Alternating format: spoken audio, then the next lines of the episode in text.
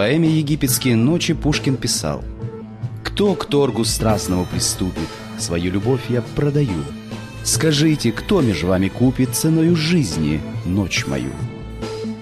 И находились безумцы, готовые пожертвовать жизнью ради ночи с той, которая обладала красотой Елены, страстностью Сафо и умом Аспазии.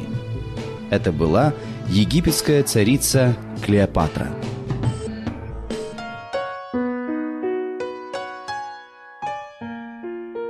Царица Клеопатра VII, дочь египетского царя Птолемея XII, родилась в 66 году до нашей эры в Александрии, крупнейшем культурном центре античного мира.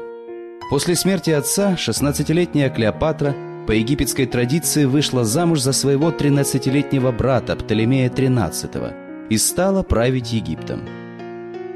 Через три года ее муж и брат под влиянием своего наставника, Евнуха Пафинуса, попытался свергнуть царицу. Клеопатре пришлось скрываться в Сирии, но она не оставляла надежды вернуть утраченную власть и богатство. Вопреки распространенной легенде, Клеопатра не была красавицей. Ее портили большой нос и узкий подбородок. Но, как писал римский историк Дион, слышать ее было великим наслаждением. Своим голосом и манерами она могла пленить любого мужчину, и бесстрастного, и немолодого. Клеопатра свободно говорила на восьми языках, разбиралась в литературе и философии, играла на музыкальных инструментах и в полной мере обладала честолюбием и властностью своих предков. В 47 году до нашей эры в Египет за данью прибыл римский посланник Юлий Цезарь. Чтобы привлечь римлянина на свою сторону, Клеопатре нужно было тайно проникнуть в Александрийский дворец – она завернулась в ковер, и верный раб, благополучно добравшись до покоев Цезаря, возложил к его ногам драгоценную ношу. 60-летний полководец был очарован. Благодаря своей хитрости, образованности и женским чарам Клеопатра приобрела могущественного союзника, который усмирил ее врагов и вернул царице Египет – Два месяца Клеопатра с Цезарем путешествовали по Нилу, наслаждаясь друг другом. Но государственные дела призвали полководца в Рим.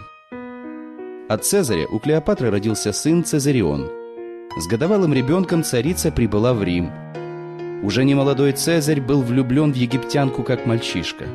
Он игнорировал законную жену, а в честь Клеопатры установил статую в храме богини любви Венеры и собирался объявить Цезариона своим наследником – все это привело к катастрофе. В 44 году до нашей эры Цезарь стал жертвой заговора.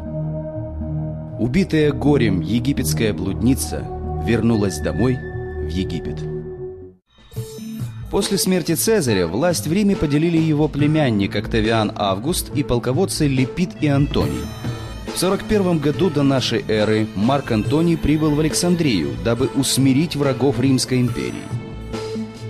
На допрос к посланцу могучей державы-победительницы Клеопатра явилась в роскошном костюме богини любви Афродиты и намеренно вела себя грубо и вульгарно, потакая солдафонским вкусом Антония. Полководец был сражен. Их любовные утехи длились несколько месяцев. И даже после расставания с Клеопатрой и женитьбы на сестре Августа Антоний не мог забыть Нильскую сирену – Спустя четыре года он вызвал Клеопатру в Антиохию и женился на ней. Клеопатра мастерски манипулировала Антонием и получала все, что хотела. Ее сын, рожденный от Цезаря, был признан законным наследником, а трое детей от Антония получили завоеванные им территории. Была устранена политическая конкурентка царицы, сестра Арсеноя. Профиль Клеопатры чеканили на монетах а ее имя выбивали на счетах легионеров.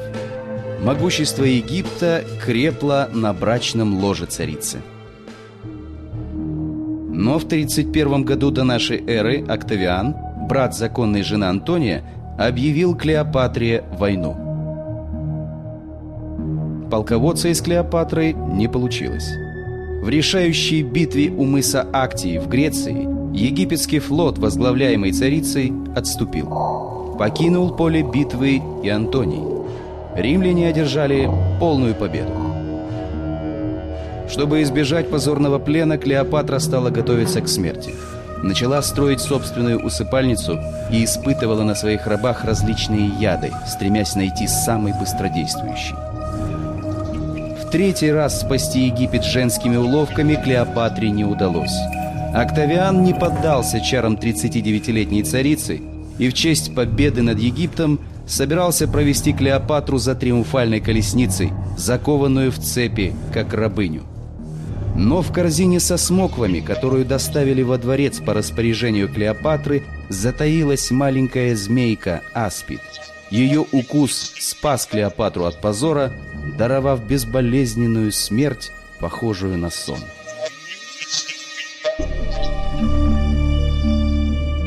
Октавиан велел похоронить Клеопатру в Египте и на свои деньги достроил ее гробницу. Египет стал римской провинцией, а сын Клеопатры Цезарион по приказу Октавиана был задушен. Всю жизнь эта сильная женщина старалась сохранить египетский престол, но потеряла его, потому что была в большей мере женщиной, чем могла себе это позволить.